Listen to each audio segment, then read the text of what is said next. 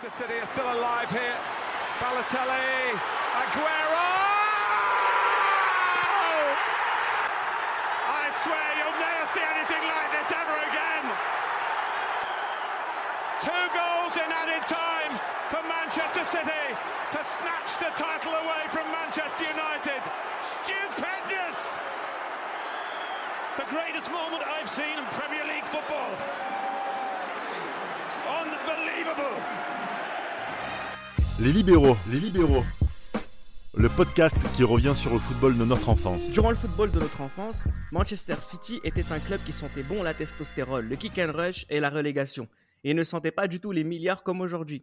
Si on s'intéresse à ce club dans l'épisode du jour, c'est pour mettre en lumière le bouleversement qu'il a représenté pour les fans que nous étions quand l'argent en masse est arrivé. Karim, on a vu Abramovich arriver du côté de Chelsea, mais Manchester City, c'est le niveau au-dessus du mécénat, on n'avait jamais vu ça. C'est le, c'est dans la continuité, mais encore, encore, encore moins de limites des montants de transfert pour des joueurs qui, qui ne méritaient pas à, ce moment-là. Et euh, on va faire un, un, joli comparatif entre, entre les deux modèles de, recrutement qui étaient selon moi par vague. Euh, tous les étés, on avait euh, des effectifs qui étaient renforcés, mais à quel prix? Et euh, voir aussi que il est très très difficile de de construire euh, une équipe qui va nous permettre de, gagner des trophées et surtout de construire euh, avec cohérence un effectif et pas de miser que sur des attaquants, euh, chose qui a été faite par, City au début. L'équilibre, c'est le plus important et, on va voir ensemble que il y a des, eu des stratégies et surtout des joueurs clés qui auront marqué bah, la fin d'époque des, libéraux, qui auront ce statut de joueur très importants en première ligue et qui ont commencé à City. Tu as réagi comment à l'époque, Samuel, quand on a vu Manchester City arriver? Surtout que ça commence tout de suite avec la signature d'un mec qui était important euh, pour le jeune adolescent que tu étais, Robinho. Bah moi, euh, j'étais au fond du gouffre. Je me suis dit qu'est-ce qu'il va foutre à Manchester City, euh, sachant qu'en plus au départ lui-même il croit qu'il est à Chelsea. On voit trop ce qui se passe, complètement cuit. Euh, en plus, il sortait d'une bonne saison au Real où enfin il avait, il avait confirmé euh, un peu le potentiel qu'on avait vu de lui. Il sortait d'une grosse Copa América aussi. Donc euh, quand il signe à City, il marque un gros coup. Il arrive aussi avec, euh, si je dis pas de conneries, euh, un escroc brésilien du nom de Joe pour 30 millions du CSK Moscou. Et euh, il n'y a pas, je sais plus si Colo Touré signe maintenant ou c'est l'année d'après, mais euh, enfin il arrive quand dans une équipe le début est, une équipe de milieu de tableau avec des Stephen Ireland, euh, enfin voilà il y a pas, c'est coaché par Mark Hughes, c'est pas encore le City euh, avec les grands noms quoi. Donc Robinho c'est vraiment le fer de lance, le l'espoir du football brésilien et euh, aujourd'hui on a vu ce que ça a donné pour sa carrière à City qui n'a pas été un un grand moment mais au moins ça a ouvert la, la porte à d'autres stars qui l'auront rejoint euh, après quoi. Gareth Barry, Santa Cruz, Lescott, Vieira, Tevez, les gars d'Arsenal comme Adebayor et Kolo Touré, quel transfert t'a particulièrement marqué Nams avant la saison qui nous intéresse? Euh, Le transfert qui m'a marqué, hmm, ouais, il, y avait quand même, il y avait quand même beaucoup. Hein. Je dirais euh, Carlos Tevez quand même. Carlos Tevez, ouais, c'est un grand, grand... Ouais, c'est un transfert qui va un peu les mettre dans une autre dimension quoi. Adebayor aussi à l'époque hein, quand il arrive mmh. parce que Adebayor euh, en plus il y a le match contre Arsenal qui fait le buzz. C'est vrai, c'est où il traverse tout le terrain et qui fout son bordel. Et on, on pensait tous qu'on allait avoir la fameuse attaque Tevez Adebayor Robinho qui au final euh, n'aura jamais lieu. Robinho il était avec Neymar au Brésil il faisait des danses sortait des foot je me rappelle. Ouais, et Adebayor il était en embrouille un peu euh, toute l'année on se comprenait pas trop ce qui se passe. Et Tevez et Mancini après euh, c'était je t'aime moi non plus euh, D'ailleurs, Mancini, je pense que c'est lui peut-être qui fait passer le club dans une nouvelle dimension avec euh, un nouveau coach qui arrive et qui a déjà été champion d'Italie et qui avait encore à l'époque une bonne cote euh, sur le marché. Oula, oula, le point de vue interiste est, est litigieux. Ah, c'est je, je, je, un peu bizarre. Pas un litigieux, de, litigieux. Je suis, je suis, vraiment pas un défenseur de ce type, je le dis. On aurait pu parler Mario Balotelli, Gareth Barry, Yaya Touré, Mineur, David Silva, toutes ces personnes-là, Dzeko qui arrivent, on aura l'occasion d'en parler. Le grand changement aussi, tu le disais, Samuel, c'est l'arrivée de Roberto Mancini en 2009. À part Sven Goran Eriksson, on connaît son lien avec l'Angleterre. Jamais un nom britannique n'avait entraîné City. City et Mancini savent qu'ils peuvent s'aider à progresser, Karim. Bien sûr, bien sûr. Dans le sens où Mancini euh, vient avec son, son expérience interiste pour laquelle il a réussi à avoir des titres sur la fin. On dira pas comment euh, pour euh, pour certains d'entre eux, mais c'est surtout la saison 2006-2007 qui avec un, un, un championnat d'Italie assez comment dire ça de manière très sympa, frauduleux, sans Juventus et sans avec un AC Milan bien bien amoindri, et une politique de transfert, une politique de transfert qui aura dépouillé les, les pauvres les pauvres Turinois. Et on, va se focus, on va surtout, je pense, le chercher parce que on sent que il y a des, personnalités et des joueurs qui changent de dimension. On va voir par les, comme je, le disais précédemment, par les vagues de transfert, euh, des, des noms de plus en plus importants et de plus en plus ronflants. Voilà, quand tu as un Yaya Touré qui arrive en, en 2010 dans le, dans le vestiaire, sachant ce qu'il a fait avec Barcelone, voilà, c'est faut, faut, gérer ce, ce, genre de, de, personnes. Je parle pas en termes de comportement, je parle en termes surtout de portée qu'a ce, ce joueur, parce que le grand Yaya Touré, c'est l'un de mes joueurs euh, favoris euh, sur, euh, sur, la fin sur la fin des années 2000. Et cette, cette, cette capacité pour Mancini à gérer des gros joueurs, petit focus, petit, petit pardon flashback, voilà, il a pu gérer du Zlatan, du, du Crespo devant, du Adriano, du Figo. Enfin bref, il a eu un plaidoirie de, de stars. Et donc, euh, c'est surtout cette main-là qu'on veut mettre sur ce, sur ce City. Donc, il y a quand même un peu de réflexion dans tous ces transferts mirobolants. On a commencé un peu par contextualiser l'arrivée des Émiratis à Manchester City, du choc que ça pouvait euh, provoquer chez nous. On va s'intéresser à la saison justement quand City va gagner le titre hein, en 2011-2012 et notre saison commence au même moment où des Qataris rachètent le Paris Saint-Germain. On est donc clairement face à une rupture totale de ce qu'était le football de notre enfance. L'été 2011, justement, Manchester City continue ce qu'elle avait fait chaque année depuis 2008, investir en masse sur le marché de transfert. Petite précision, euh, Nams, ça commence avec cette razzia sur les joueurs d'Arsenal, cliché et Nasri. C'est ça, on a, on a un recrutement de gangsters, un recrutement intelligent. on rajoute des pièces, hein, on rajoute des pièces. Tu vois, l'effectif a fait une bonne saison précédente, euh, en finissant en troisième. Et là, faut recruter intelligemment. Il faut rajouter le puzzle, il commence à, à bien être à bien être euh, entamé. Là, il faut mettre les dernières pièces. Et tu prends Clichy. Donc tu prends Clichy. Donc c'est à dire que tu as deux latéraux de bon niveau qui que sont qui étaient plutôt Kolarov et Clichy. Ensuite, tu prends Nasri. Nasri veut partir parce que voilà, il a fait César Arsenal. Il a compris comment marcher la première ligue. C'était déjà un joueur important. Et il s'est dit voilà, le beau jeu c'est bien, c'est bien beau le beau jeu, mais moi je veux gagner des titres. Donc il ira dans le bon club. Moi, je trouverais, d'un point de vue personnel, je trouverais ça, j'ai trouvé ça un peu le transfert de Nasri un peu dommage. Alors, certes, il a gagné des titres, mais il se retrouve à un poste qui n'est pas vraiment ancien, un poste de milieu droit, pas dédié, hein, de milieu droit dans un 4-4-2, dans un, dans un poste qui ne lui pas forcément, mais il aura les titres qu'il aura voulu. Et surtout, on aura un recrutement, le recrutement phare, le recrutement de rêve, justement. Un jeune Kunaguro, et c'est à partir de là que, justement, mon amour pour ce joueur diminuera, il deviendra un buff il deviendra plus le joueur élégant qu'il était à l'Atletico. En plus, il partira de Nike, il ira chez, chez Puma. Donc bon, Agüero et moi, tu vois, c'est, ah, j'étais plus trop fan à partir de ce moment-là. Mais... On l'a pas dit, on l'a pas dit l'année d'avant aussi. Il y a un autre grand nom de City qui David signe, Silva. c'est David Silva. Il y a David Silva et euh, il y a Dzeko aussi qui arrive de Wolfsburg à l'époque qui a une cote de malade et euh, et Boateng aussi à l'époque qui vient.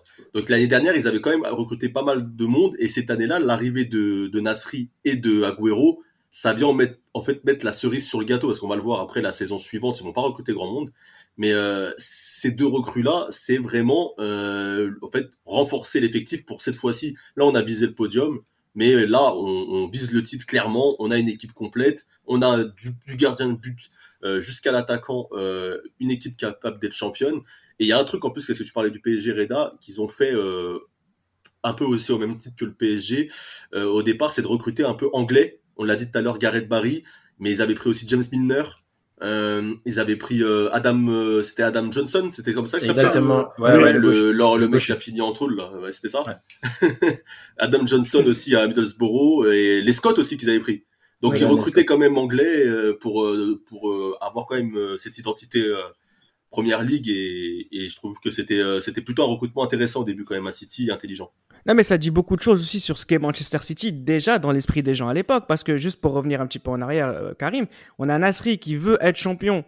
Il est en première ligue, il va à Manchester City qui n'a pas été champion depuis euh, 40 ans. Et t'as Kun Agüero qu'on attend de voir au Real Madrid, je ne sais quel grand club extraordinaire après son passage à Atlético de Madrid, et il part à Manchester City. J'aimerais que on se replonge un peu sur ce qu'était Manchester City à l'époque. C'était une véritable alternative pour devenir un grand joueur.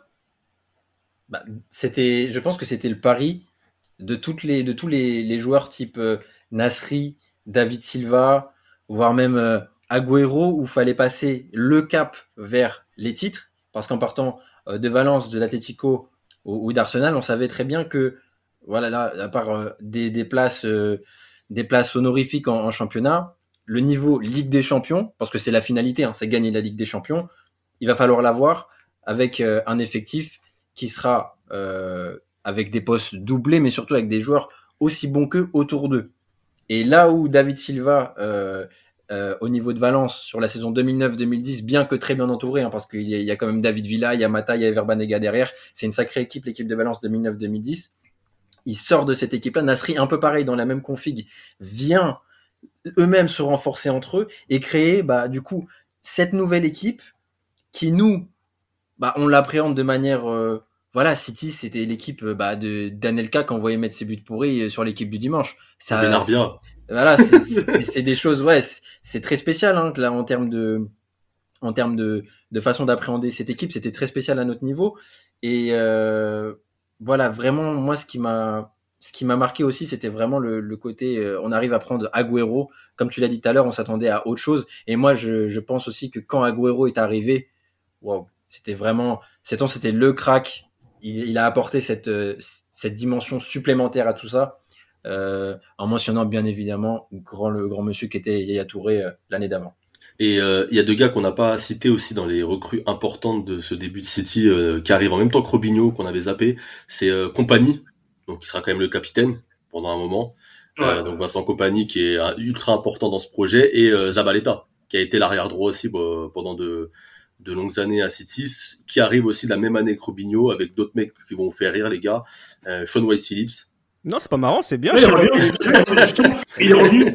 White Phillips est revenu après un passage, enfin, un passage raté, mais voilà, il s'est pas imposé comme prévu à Chelsea, il revient à la maison, c'est pas mal. Compagnie, quand il arrive, il est pas encore le buffle, il est pas encore le bulldozer qu'il est, plutôt encore très technique, et en plus, il joue au milieu de terrain à l'époque. Donc, tu vois, c'est vrai que Compagnie, c'est un des, un des joueurs fondateurs, un des joueurs clés de, de, de, de ce projet-là. Et c'est vrai que voilà, ils ont, je trouve qu'ils ont, dès le départ, ils ont, dès les premières années, je trouve que City a recruté plutôt intelligemment, sans, bon, des fois, il y a eu de l'argent un peu perdu. Il y a, eu, des flops aussi. Hein, C'est ça, type Joe, etc. Pas forcément mauvais, mais voilà, ils sont pas réussi à s'imposer. Mais c'est vrai que le recrutement, globalement, a été, saison après saison, a été très intelligent. Et c'est vrai que justement, c'était ça, Wayne Bridge aussi. Donc c'est vrai que les postes étaient doublés avec des joueurs de qualité. David Silva, c'était un, un, un, recrutement très important. Et c'est vrai qu'en plus, il y avait des joueurs qui était voulu non seulement par City, mais par le voisin, par United. Et justement, c'est un choix assez qui peut être compliqué à faire.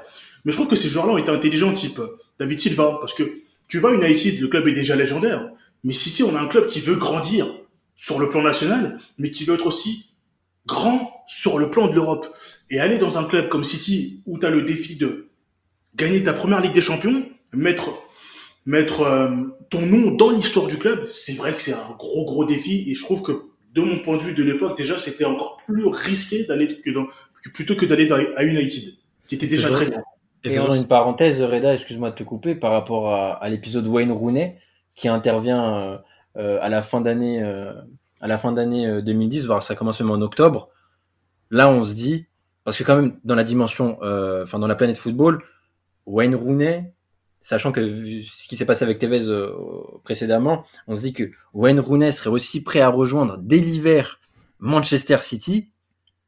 On, peut que les prendre euh, on peut que les prendre euh, au sérieux. Et cet épisode-là crée un, un, trouble à la fin des années 2000 aussi dans tout l'équilibre et, et l'échiquier des grosses équipes en Europe.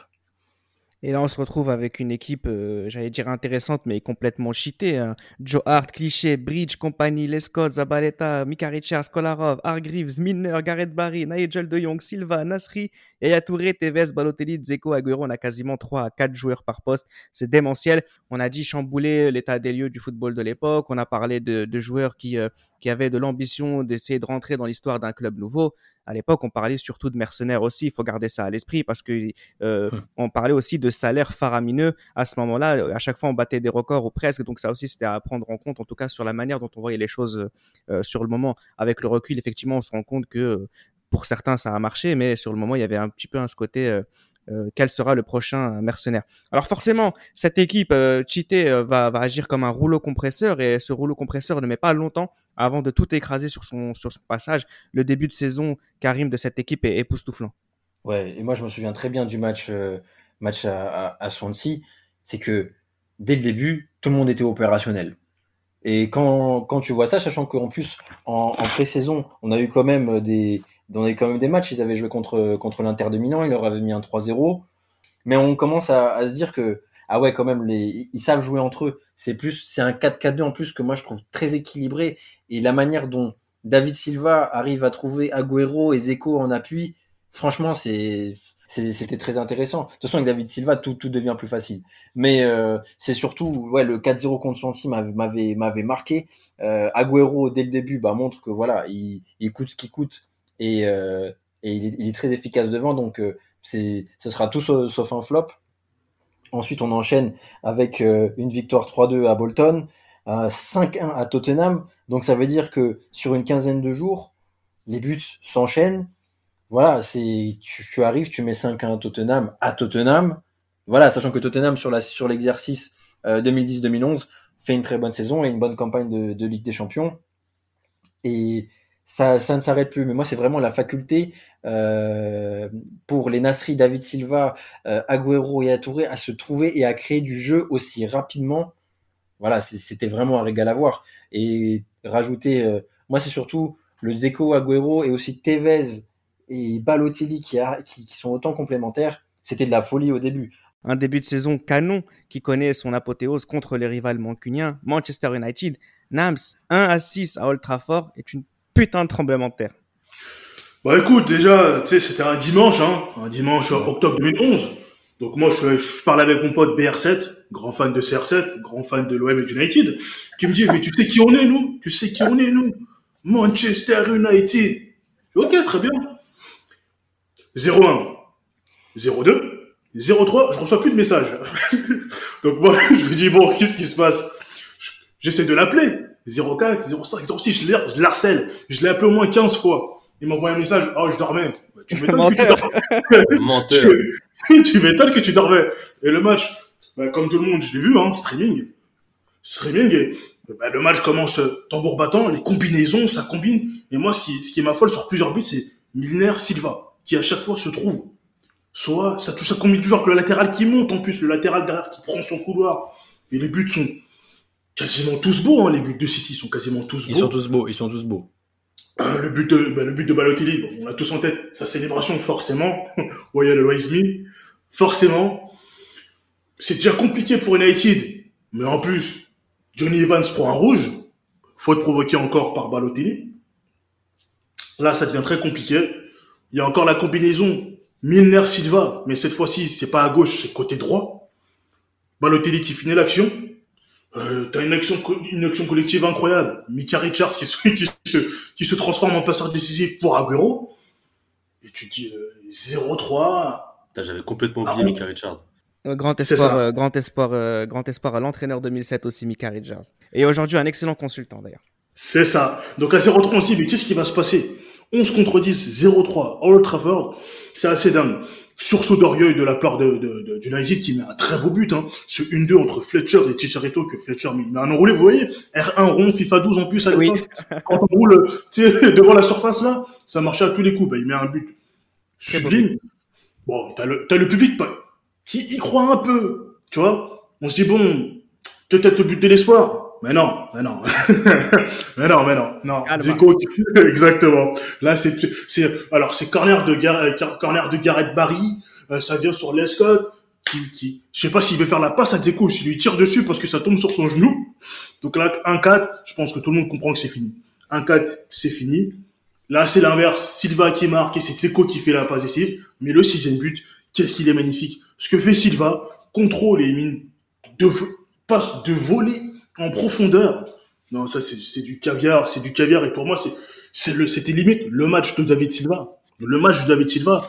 Et croyez-moi, après la fin du match, quand, quand j'ai vu le visage de Ferguson, j'aurais clairement pas voulu être à la place de son chewing Mais vraiment pas, vraiment pas. C'est intéressant que tu parles de Ferguson parce que Samuel, concrètement, quand on voit cette équipe de Manchester City, nouvelle arrivée sur la scène européenne, écraser l'ancêtre Manchester United, on se dit, ah ouais, le football a changé quand même.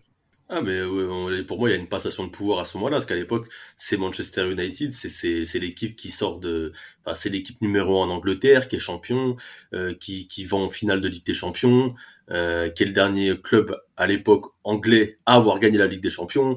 Enfin c'est Manchester United c'est Ferguson. On l'a on l'a dit plus d'une fois ici euh, chez les libéraux. Pour nous c'est peut-être le meilleur entraîneur euh, de notre période libéraux.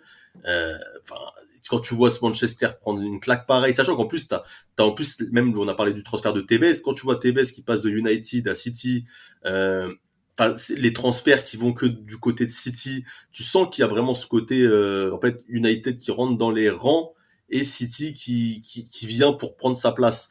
Bon, on va voir que United va bien se relever après et se battre jusqu'au bout pour, euh, pour le titre. Mais euh, ce 6-1, ça met une vraie claque et, et puis on se dit, euh, ça y est, on, on rentre dans une nouvelle ère. Quoi. Juste pour terminer euh, l'année 2011 hein, de Manchester City, on va s'intéresser un petit peu au parcours en Ligue des Champions des Citizens.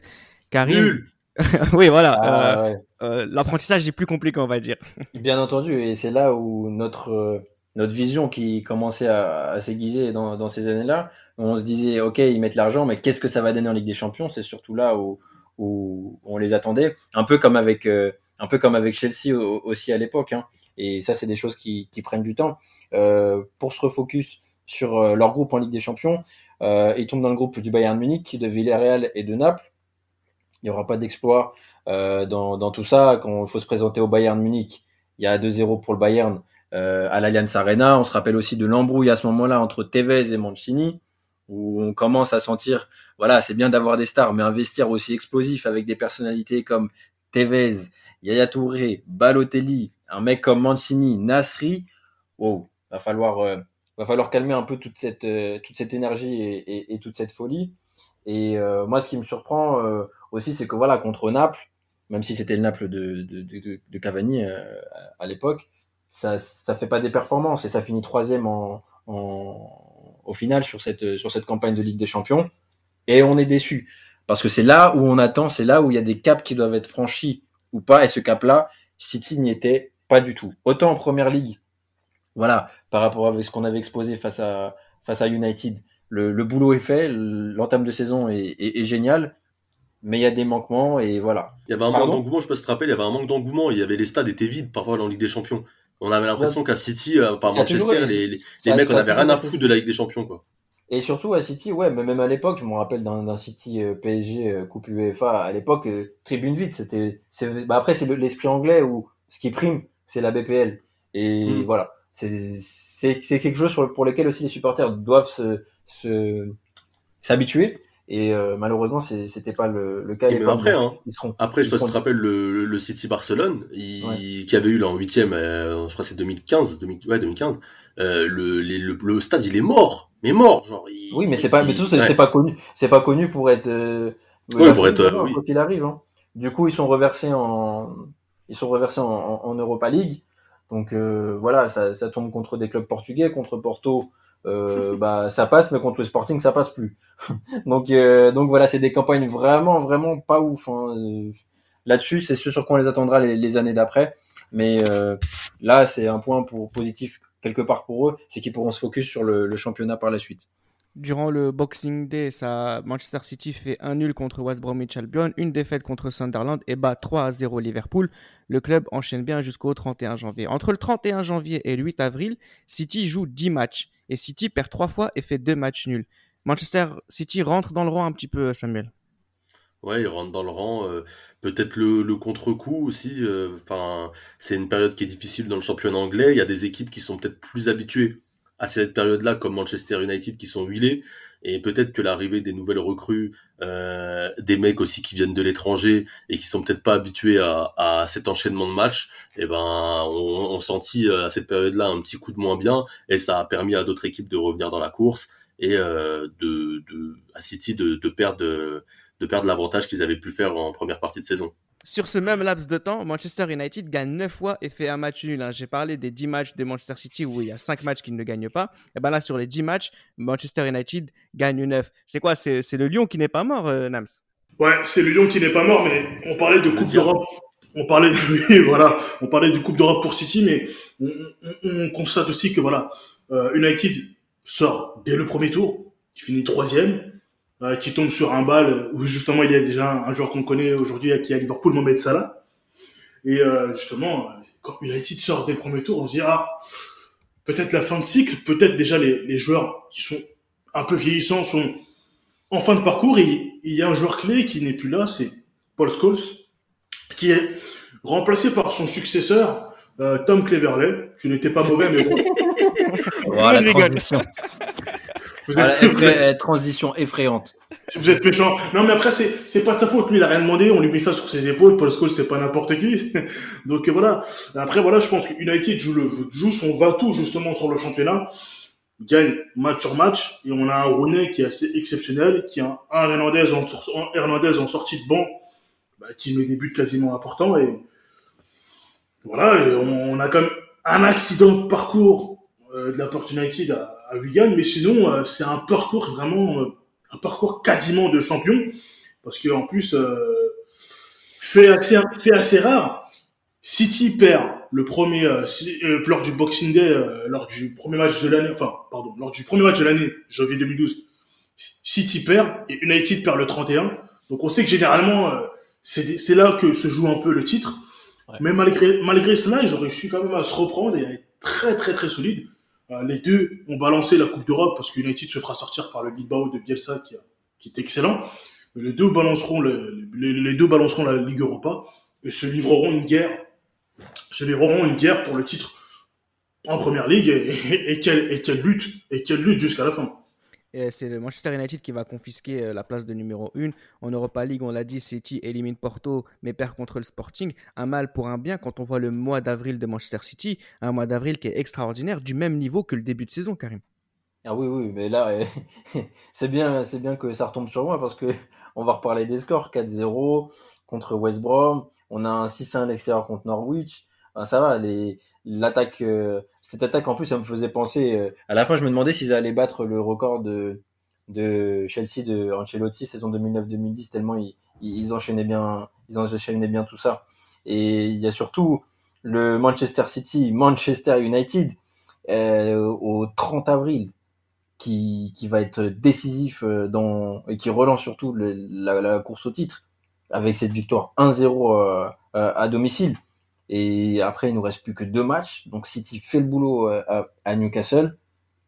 Et, on arrive euh, à, cette, euh, rencontre contre les Queen's Park Rangers qui, vont décider de ce titre, sachant qu'à la différence de but, on se doutait très bien que City, avant le match, avait quoi qu'il arrive l'avantage. Donc pour eux, il suffisait de gagner cette rencontre. Maintenant, voilà, on va vous compter un peu comment on a vécu ce, moment et cet après-midi euh, complètement, complètement folle parce que moi je me rappelle l'avoir suivi en direct et j'ai des souvenirs encore très frais de, tout ça. On va, terminer le podcast effectivement avec euh, cet épisode qui est forcément qui donne tout le sel de, ce, numéro de Libéraux et qui donne tout le sel euh, de, cette saison de Manchester City. Je pense que sans cette dernière journée, on n'aurait très certainement pas fait ce, sujet. Moi, j'aimerais quand même qu'on parle de quelque chose qui est quand même assez incroyable sur justement cette période du côté de Manchester City. C'est que Mancini, il a réussi à faire la rotation entre ces quatre attaquants. Parce que là, c'est Tevez qui est plutôt fort par rapport à la première partie de saison. Et la rotation qui a été effectuée entre Dzeko, Agüero, Tevez et Balotelli, Samuel, elle est complètement exceptionnelle. Je trouve que c'est comme s'il avait fait chier personne, en fait. Et tout le monde est bon. C'est ça, en fait. Euh, en fait, il a réussi à instaurer une hiérarchie, et en plus sans Coupe d'Europe, parce a dit, ils se font éliminer tôt, donc euh, il a réussi à faire une, une rotation dans l'effectif. Par rapport à la, justement, juste pour préciser, par rapport à, aux, aux, attaquants euh, du côté de, de, Manchester City, on a toute compétition confondue, Sergio Aguero qui marque une trentaine de buts, 30 buts, ouais. Zeko qui en marque 19, Balotelli qui en marque 17, et justement, ouais. Euh, Carlos Tevez qui ne fait pas une excellente saison globalement. Parce qu'il y a bah, des conflits avec. Justement, à cause de ces conflits, bah, sur la fin de cette partie, il revient pour quand même faire travail. Oui, oui, tout à fait, il revient. Et en fait, chaque joueur a son importance. On, sait en, en, entre nous que le, vrai duo, c'est euh, Dzeko-Aguero. Le, le, duo titulaire, c'est les deux euh, fers de lance. Derrière, tu as Balotelli qui est plus jeune et qui euh, fait beaucoup parler de lui, mais que dès qu'il rentre, eh ben, il fait quand même mal. Dès qu'il joue, il marque des buts. Il a, lui, un coup de mou sur la deuxième partie de saison. Mais au final, sur le, sur le dernier match, on va le, on va le voir, c'est, c'est lui qui est décisif sur l'action euh, décisive qui donnera le titre à, à Manchester City. Et Tevez, sur la fin de saison, après euh, s'être un peu réconcilié avec euh, Mancini, va lui aussi être décisif et apporter toute son expérience, sa folie et, puis son, son, talent quoi. Il va mettre un triplé. en tant que en tant que fan de la Juve. Tu sais Bien sûr, il est, il est, il est, la renaissance de Tevez à la Juventus, c'est quelque chose qui m'a énormément marqué. Il met un triplé contre Norwich City, il marque un but juste avant aussi contre West Bromwich Albion. Et c'est vrai que voilà, c'est un Tevez, euh, même s'il est, même s'il joue pas beaucoup, même s'il se bastonne avec je ne sais pas qui, quand il faut marquer, il marque et ça reste un grand joueur euh, à jamais. Tu parlais aussi de ce, de cette victoire hein, contre Manchester United, euh, Karim. Euh, le premier match s'est terminé sur un 1-6 à Old Trafford. Là, ils vont gagner que 1-0. Mais bon, globalement, sur les deux rencontres, c'est Manchester City qui gagne les deux fois. Donc, euh, si ça devait jouer sur un mouchoir de poche à la fin, s'il y a bien un champion entre ces deux équipes, en tout cas jusqu'à présent, c'est éminemment, euh, c'est éminemment, évidemment, pardon, euh, Manchester City. Et donc, on va forcément terminer ce podcast avec le match qui a terminé la saison 2011-2012 de Manchester City en première ligue. C'est le match contre les Queens Park Rangers. C'est un match inoubliable, Nams. Ah, inoubliable, inoubliable. Comme d'hab, j'étais devant mon streaming. j'étais devant mon streaming. Et je crois, Nams, Nams, il a jamais payé pour regarder du football. ah, avant ça, avant cette année. On est deux, Nams, t'inquiète. Je crois que j'ai payé que pour la Coupe du Monde 2014, bin, un mois. Exactement. Ah oui, j'avais bin. Ouais, c'est vrai que je payais pendant un moment quand ça venait de sortir, là, 10 balles et tout. Ah, c'était royal. Mais sinon, c'est passé de 10 balles à 15 balles en deux semaines, frère. Avec, du contenu, avec du contenu moins important. C'est incroyable. mais, ah, mais sinon, ce match-là, ce match-là, il est incroyable. Parce que Manchester fait le boulot. Euh, Manchester gagne à zéro de, de l'autre côté, mais on, on, a un match assez, voilà, on sent que City fait un match, un début de match tambour battant. Et en face, on a QPR qui joue son maintien. Donc, euh, on a Zabaleta qui ouvre le score à la 38e avec une faute de main du gardien quand même. Euh, il avait du savon dans les mains. Et là, on a Monsieur Lescott qui se trouve. Mais, il se trouve d'une manière. Comme ses cheveux. Oh, je vais pas. Monsieur Lescott, si, si vous nous écoutez, ça vient pas de moi. Ça vient pas. On s'excuse en plus parce que je crois que c'est un accident qu'il a eu. Bah, c'est pour ça. Ouais, franchement, je voulais tellement pas le chambrer parce que j'ai regardé. Je me suis dit non, c'est un accident. Il peut pas avoir des contours aussi approximatifs. oh, pardon. Frère, frère, race cousin. Ouais, c'est ce que j'allais dire. Tu gagnes 500 000 euros par semaine. Race, non, En Turquie, sinon, la Turquie. Les monstres. Alors, il se trouve, il se trouve, et c'est notre Djibril Cissé qui, qui égalise, hein, qui égalise et qui, qui, qui fout une sacrée clim, euh, qui fout une sacrée clim dans les Tiet Stadium. Mais voilà, on a quand même, on a, on a ce, ce fameux, ce joueur très intelligent qui est Joey Barton, qui, qui met un coup de coude à Tevez. Forcément, hein, ce joueur qui est une lumière, qui laisse ses coéquipiers, qui joue un match super important, et qu'il est trahi par cette connerie. Mais le scénario devient de plus en plus dingue. On se dit que voilà, City à 11 contre 10, à domicile, ouais, ça c'est le, c'est, c'est les scénarios typiquement football manager. Ouais. Tu... en théorie, tout Là, est avec tu toi. passes en très, tu passes en très offensive. Ça, tout est avec toi. T'as, t'as ton petit verre de jeu à côté, tu te frottes la bouche, tu te dis, oh, la bombe! Ils ont pris un rouge, la bombe! Sauf que, sauf que non! Sauf que non, c'est toi qui prends le but! Et là, t'es comme un ouf! Donc, c'est Maki qui marque de la tête. Et là, ça fout, hein, oh là là, le coup de cafard dans le stade. Tu vois des supporters qui sont en train de pleurer, des supporters qui se rongent les ongles, ils se tirent les cheveux, ils disent merde, on va pas chier dessus quand même, on va pas chier dessus à la fin, en plus à Ah, c'est domicile. delta arabe, quoi. Putain. Ah, de fou, de fou. Et t'as, et t'as, t'as justement ta City qui pousse, ta City qui pousse, qui pousse, qui pousse, mais QPR qui fait la muraille. Et justement, ce que je voulais dire tout à l'heure, c'est le 2-2, il vient d'un homme qui justement, qui aura été décisif contre, contre United, justement, lors du 1-0, lors de ce coup de boule de, de compagnie qui s'impose, qui, qui pisse sur Smalling, hein, qui, il le bouffe au duel. C'est un corner de David Silva. Et ben, ce sera encore David Silva, encore. Encore David Silva qui fera le corner pour la tête du Dzeko. Et là, 2-2, 92e. Je pense que tout le stade s'enflamme. Euh, Stéphane Di qui s'enflamme aussi sur la chaîne cryptée. Euh, là, tu te dis, ouais, là, j'envoie des messages à mon pote. J'ai, j'ai, oh, le match de fou. Là, j'ai encore une pensée pour Berset parce qu'il il a pas vu les matchs. Il était au cinéma. J'étais en train de le chambrer de fou. J'ai regarde, ton équipe, ils vont, se- ils vont se pisser dessus, ils vont perdre le titre. Donc, à 2-2, tu te dis, oh, est-ce que City va le faire ou pas? Ça continue de pousser. Ça continue de pousser. Et t'as quand même, quand même Balotelli qui est au sol. Balotelli qui est au sol et qui arrive à transmettre le ballon à Agüero. Et, vous voyez le contrôle d'Agüero? C'est, Il, il est incroyable. Il est, parce que c'est un contrôle qui élimine en une touche. Le, franchement, tu pètes un câble. Franchement, c'est trop football. Parce que c'est un contrôle qui fait limite un crochet et qui va dans le sens du but. À la 94e minute. Waouh. C'est un truc de ouf. C'est un truc de fou. En plus, il a, il a place. Premier poteau. En plus, là, c'est, là, c'est pas le moment où il faut tirer en tribune. Après, tu, tu, tu, tu, tu, tu, tu, tu, tu, tu touches le mollet, genre, ah, je me suis blessé. Non, non, non, non, non, là, c'est pas le moment, là. Là, c'est pas le moment de se chier dessus. Là, il fait ce crochet. Il enchaîne une frappe. Oh non, c'est incroyable. Et là, t'as tout le stade qui explose. T'as, t'as les commentateurs aussi qui explosent. Même moi, je suis dans ma jambe, j'explose, je crie, tu vois. Je et, mais, les choses à mentionner aussi pour, euh, pour, pour ce match, c'est que Queen's Park Rangers jouait le, jouait le maintien à ce moment-là. Hein. C'est ça. Ils, ils jouaient leur tête, hein. C'est fou, c'est fou. Et à, la, et à la fin, justement, tu vois que non seulement City est champion, mais Kuper se maintient. Tu vois, t'as, Nasri qui saute, euh, t'as, Sissé qui saute sur Nasri, qui célèbre avec lui. C'est un truc de fou, ambiance de folie. Et de l'autre côté, t'as United qui apprend que voilà, City a gagné. C'est terrible, c'est terrible. on se rappellera tous de la tête de Ferrio Ferdinand quand il a appris ça. Ah, c'est terrible. ça, ça, ça, ça, ça, quand t'es joueur, je pense que même si t'es un joueur ô combien titré, ô combien expérimenté, ça doit faire très très mal de perdre un titre à la dernière journée. C'est incroyable. Surtout que City est bien rentré dans la tête de United petit à petit parce que euh, en FA Cup l'année d'avant, en demi-finale, ils les battent. Donc ça veut dire que City commence à prendre très légèrement le pas ou rentre dans la tête de United. La suivante, ils gagnent les deux matchs contre eux. Et quand il faut se régler à la dernière journée, ils ne craquent pas les mecs. Donc là, Manchester United se dit bon déjà que notre effectif depuis euh, la saison 2010-2011, c'est un peu toujours le même et on n'a pas trop de renouveau. Voilà. Et quand tu vois City en mode euh, voilà TGV euh, qui fait le taf en, première ligue dès ses deux, trois, trois, quatre premières années d'investissement, voilà, t'as de quoi être un peu énervé. Karim, justement, tu parlais de ce match en cup, il faut, en parler. Vous, je pense qu'on connaît tous cette image. Vous voyez quand Ferdinand euh, prend, prend euh, par le maillot, il regarde, il regarde en souriant vers à la, gauche. à, la fin du match, bien sûr. Exactement, cette image, elle est exceptionnelle. Elle est exceptionnelle. Il y a Agüero qui vient marquer ce but euh, décisif qui donne le titre de Manchester, à Manchester City. Lui qui vient juste de faire sa toute première saison avec le club en Angleterre. On se demandait s'il allait pouvoir euh, s'y adapter, s'il avait fait le bon choix. Il a répondu euh, par l'affirmatif. On va pas s'intéresser à lui concrètement parce qu'on l'a déjà fait dans un podcast où on le comparait avec Diego Forlan. Mais je voudrais qu'on parle des deux autres peut-être protagonistes de cette saison. je veux parler de David Silva et Vincent Compagnie.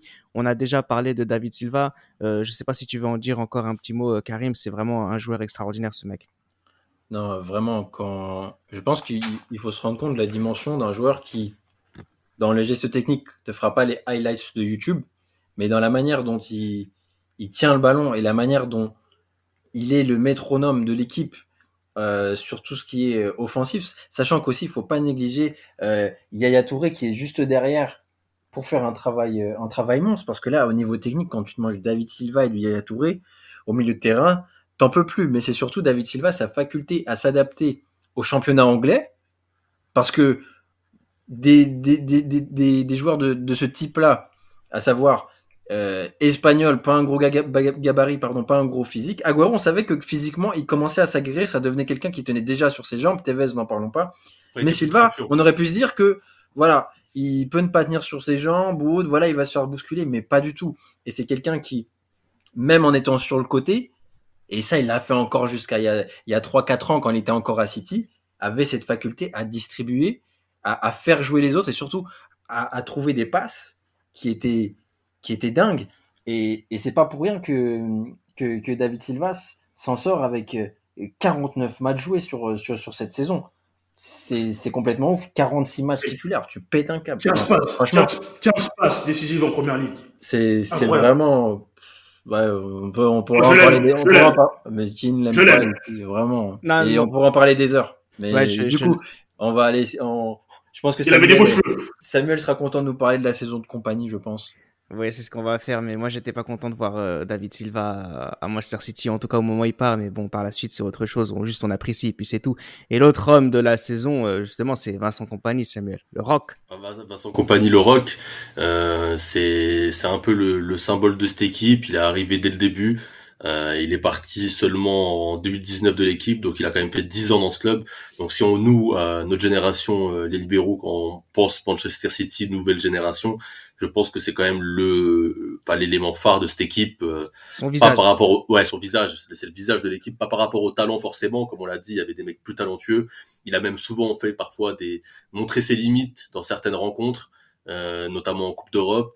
mais en, en, en termes de pour pour mouiller le maillot, pour pour pour se donner à fond pour ce maillot. C'est un, un, peu à l'image de, j'ai envie de dire, avec le PSG de Thiago Silva, on savait. Un capitaine. Ouais, mais voilà, c'était, c'était le capitaine. Tu voyais qu'il y avait un attachement à, à l'équipe et que lui, euh, il avait quand même pris ce projet à cœur.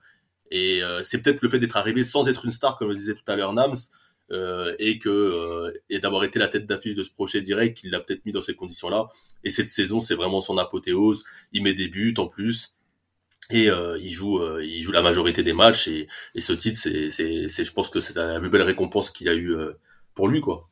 On va ouvrir un, un, dernier petit débat sur comment on a aperçu ce club de Manchester City. Euh, je sais qu'il y a des gens qui trouvent que c'est un peu trop facile de gagner, que, que trop d'argent ça dénature le football. Quand on voit une équipe de Manchester City qui est capable de mettre deux, trois joueurs par poste, euh, ça se comprend. Tu en penses quoi, Karim? Moi, je pense qu'en fait, de manière très très objective, c'est dans la continuité de tout ce qu'on a vu euh, depuis le début des années 2000. Quand on voit ce qu'a dépensé la Lazio et oui. euh, le Real Madrid euh, au, oui. au, début de, de, de bah, des années 2000, le montant des transferts, on l'a évoqué sur plusieurs podcasts. Voilà, ok, c'était sur des joueurs un peu plus confirmés, mais entre ce qu'a fait la Lazio, le Real Madrid et ensuite l'enchaînement de Chelsea, parce que là on parle vraiment, euh, ils ont pris, ils, ils, ont bien enchaîné hein, les, entre la période Lazio, Galactique et Abramovich et là, on a une nouvelle vague avec City. Faut pas être hypocrite d'un côté parce que quand on voit euh, euh, Chelsea qui a fait ça de manière, euh, je parlerai même pas de leur mercato de l'été 2006 où ils Balak et Shevchenko, c'est même plus marrant à la fin. Pourquoi blâmer Manchester City ou pourquoi les regarder d'un autre œil? Parce qu'ils sont pas au top à ce moment-là. Mais bon, si on se rappelle de Chelsea dans les années 90, bon, c'était pas fameux non plus. Là où je veux en venir, c'est que pour moi, on peut pas aujourd'hui, hein, je parle avec mon regard de 2022, tu, tu, tu, pourras pas, tu pourras pas blâmer ça, mais le fait est que si on prend le regard d'il y a 10 ans en arrière, on va se dire putain, c'est une équipe de merde qui met de l'oseille et qui achète tout le monde, c'est trop facile. Donc, entre le regard un peu plus mature et le regard à chaud, ouais, c'est deux points de vue qui sont clairement différents. Mais la finalité, c'est que tu peux plus être compétitif si tu fais pas ce genre de move euh, déjà en 2010, clairement. Après, oui, tu l'as dit, les grands clubs ont toujours euh, dépensé euh, de l'argent, énormément d'argent. On a rêvé grâce à Leeds ou à la Lazio, mais ce sont des clubs qui ont coulé. City a le mérite d'être toujours là. Et comme Chelsea, on n'a pas forcément affaire à, à, des mercenaires. Des mecs comme Compagnie, Zabaleta, Yaya Touré, David Silva sont restés 7, 8, 9, 10 ans dans ce club-là. Donc c'est un autre football. Euh, il n'est pas mieux, il n'est pas pire, il est différent, Samuel. Il est différent, puis en plus, euh, faut quand même rappeler, City, c'est un club qui était supportant en Angleterre. Hein. À Manchester, c'est c'est c'est quand même, euh, faut faut c'est l'équipe c'est l'équipe qui est supportée par par les gens de la ville.